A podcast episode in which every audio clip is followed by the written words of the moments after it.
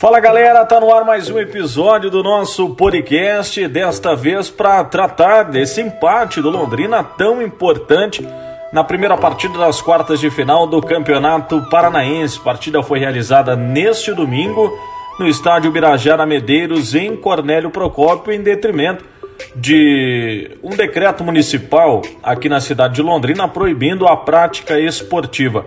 E a gente vai falar mais desse jogo ao longo desses minutos, da importância desse resultado que o Londrina leva para a capital do estado, onde lá pode conquistar, por que não, a vaga na semifinal.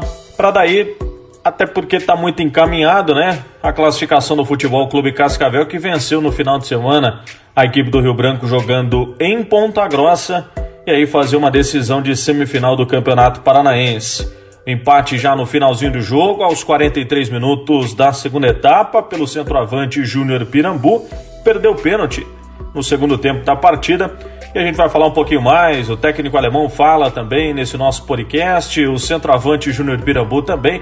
A gente vai analisar um pouquinho do posicionamento que o técnico alemão adotou ao longo do jogo e também do que projetar para esse próximo compromisso, né? No meio de semana, quinta-feira às 18 horas na Arena da Baixada entre Londrina e Atlético Paranaense, o jogo de volta das quartas de final.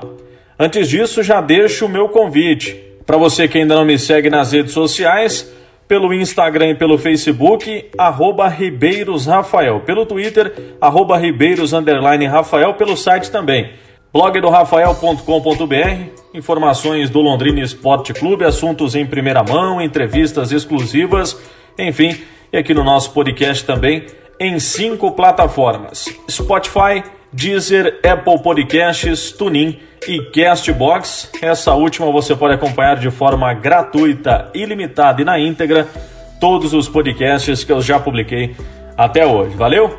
Se liga aí então nesse resumão do que foi Londrina e Atlético Paranaense, primeira partida das quartas de final do Campeonato Paranaense. Tubarão. Como eu já disse, o Tubarão jogou fora de casa lá no Birajara Medeiros, em Cornélio Procópio, partida valendo pela primeira das quartas de final. O técnico alemão tinha apenas 17 jogadores à disposição, até por algumas liberações, 10 jogadores que se desvincularam do Londrina após a parada para o Campeonato Paranaense devido a essa pandemia, né? Em meados de março, e o Londrina Esporte Clube nesse período fez algumas mudanças, já está também contratando alguns atletas visando a Série C do Campeonato Brasileiro. O técnico alemão mandou a campo Matheus Albino no gol, Rai Ramos na direita, o estreante Christian ao lado do também estreante, só que como titular, né? O Zé Pedro já tinha feito alguns jogos. Na quarta zaga, Felipe Camilo na lateral esquerda. Meio campo teve Marcondes, capitão da equipe, ao lado de Luan e Matheus Bianchi. E no ataque, Ruster, Júnior Pirambu e o Elber. Entraram no decorrer do jogo Pastor, Juan e também Igor Paixão. técnico alemão ainda tinha à disposição o goleiro Alan e também o zagueiro Caio Bacarim.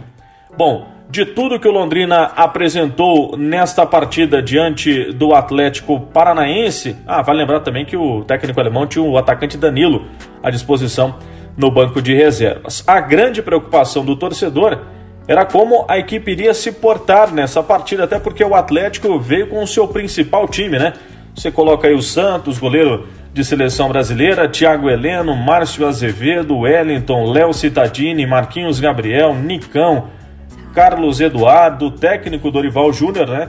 Enfim, é o time que é considerado que vai jogar a primeira divisão do Campeonato Brasileiro, sem contar ainda o Lúcio Gonzalez que entrou no decorrer do jogo. Uma postura consistente que chamou atenção porque todos nós imaginávamos que o Londrina Esporte Clube pudesse, até de uma certa maneira, enfrentar um pouco mais a equipe do Atlético. Mas a gente estava acostumado com o futebol antes da pandemia, né? E o Londrina se apresentou há menos de 10 dias aproximadamente, né? Na outra quinta-feira, antes até desse final de semana, realizou o seu primeiro treino com bola a partir da quarta-feira desta última semana e com pouco tempo de trabalho com bola, evidentemente que o Londrina teria dificuldades nessa partida. O técnico alemão resolveu o quê? Deixar a equipe para trás da linha do meio de campo, né, ficando apenas no seu sistema defensivo e diante disso fizesse com que o Atlético propusesse a partida, propusesse o jogo neste final de semana no Birajara Medeiros. E deu resultado. Londrina conseguiu mais no segundo tempo, principalmente depois da entrada do Pastor, com que a equipe pelo lado direito conseguisse alguns contra-ataques importantes. O Rooster, inclusive, fez uma finalização na trave, que podia até mesmo, é, com um chute um pouco mais preciso, mas até parabenizando o atacante pela partida, inclusive ter dado o gol de empate naquele momento. Depois, o pênalti, né, sofrido pelo atacante Welber no segundo tempo e também nesse pênalti que não foi convertido pelo centroavante Júnior Pirambu, que ele inclusive vai falar daqui a pouco dos méritos do goleiro Santos, bom goleiro da equipe do Atlético Paranaense. Depois também no gol, já aos 43 do segundo tempo, numa belíssima finalização, sem muito ângulo, né, do centroavante Júnior Pirambu para decretar o um empate desse Londrina 1, Atlético Paranaense também 1. Diante disso, o técnico alemão está conosco, justamente para falar desse posicionamento do Londrina Esporte Clube e que no segundo tempo foi de total superação na partida contra o Furacão, no norte do Paraná. A gente não, tem, não tinha perna para marcar pressão o jogo inteiro. Nós não estamos preparados fisicamente para jogar num, num, gramado igual esse daqui, que é extremamente pesado, é, de jogadores que vêm sentando. Então nós tivemos que usar algumas estratégias de você é, ganhar tempo e, acima de tudo, de você é, poupar energia. Que é um tiro de meta mais agrupado, que é, é uma, uma, uma marcação um pouco mais baixa, é, você não abrir sua equipe para ter que correr demais. Então toda essa organização que foi feita, ela continua no segundo tempo, mesmo depois que tomou o gol. Tanto é que eu falei para eles não mudarem o sistema que nós estávamos utilizando. É, nós mantemos, eu acredito, eu acho que nós conseguimos manter até mais fisicamente do que o Atlético. Nosso time suportou mais fisicamente. Tanto é que nós tivemos excelentes contra-ataques, né?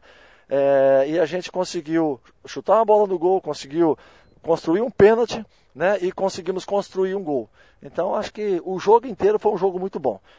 É, mas o segundo tempo realmente foi uma superação. Esse o técnico alemão deixando bem claro a postura que ele pediu para sua equipe atuar neste final de semana e que deu resultado, né? Uma forte marcação. Você pega aí o próprio Marcondes voltando de lesão, completou nesse final de semana 11 meses da sua lesão no ano passado e é um atleta que se recuperou e pode ajudar muito Londrina na Série C do Campeonato Brasileiro. Matheus Bianchi ajudando também, não só na marcação, mas puxando alguns contra-ataques, tendo Luan também no meio-campo, o jovem promissor também da categoria de base. Um dos destaques também nessa partida foi o Júnior Pirambu.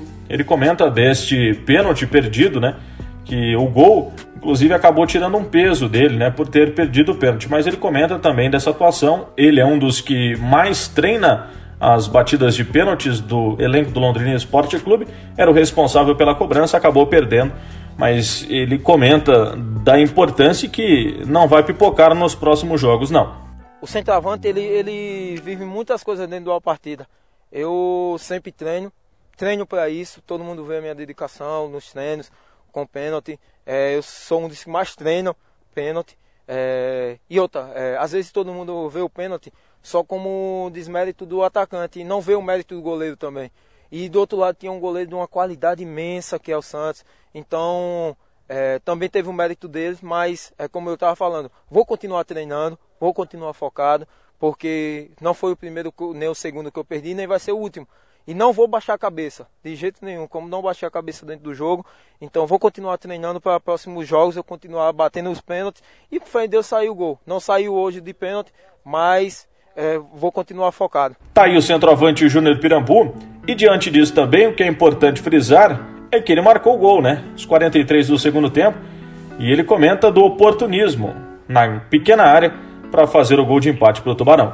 É como eu digo, a gente tem que acreditar em todas as jogadas. E outra, só faz gol quem chuta dentro do gol. Então, é, eu creio que Deus me abençoou muito ali. É, tive coragem de chutar dentro do gol. Poderia é, dar um passo para dentro da área. Mas é, centroavante tem que, tem que acreditar. E eu acreditei e fui feliz, Deus me abençoou naquele momento. Diante desse resultado, Londrina Esporte Clube agora fora de casa vai buscar a sua vaga na semifinal. Pelo que apresentou nesse final de semana o time comandado pelo técnico alemão, jogando bem o jogo, principalmente o segundo tempo. Pode ser que o Londrina surpreenda na capital do estado, jogando na Arena da Baixada. O jogo foi confirmado nesta quinta-feira, às 18 horas.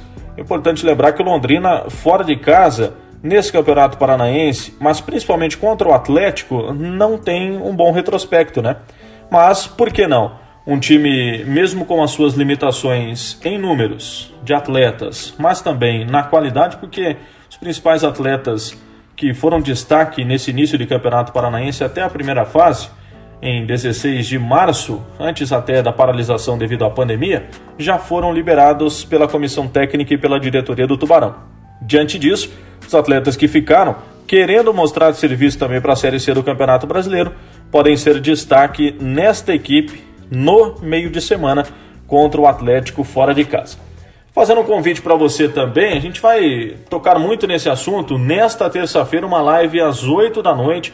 Eu e meu parceiro Lúcio Flávio vamos estar debatendo um pouquinho sobre esse resultado, né? De um a um, jogo em Cornélio Procópio, participação dos internautas, através do meu canal no Instagram, arroba Ribeiros Rafael, e também no do Lúcio Flávio, arroba lucioflávio.cruz.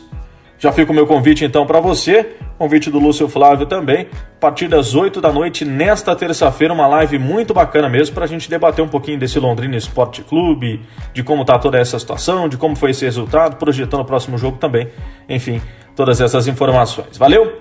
Me siga então nas redes sociais, Instagram e Facebook, arroba Ribeiros Rafael, pelo Twitter, arroba Ribeiros Rafael, pelo site blogdorafael.com.br, no podcast Spotify, Deezer, Apple Podcasts, TuneIn e Castbox. Esse último gratuitamente você pode acompanhar de forma ilimitada e na íntegra todos os podcasts. Tchau, valeu, até a próxima!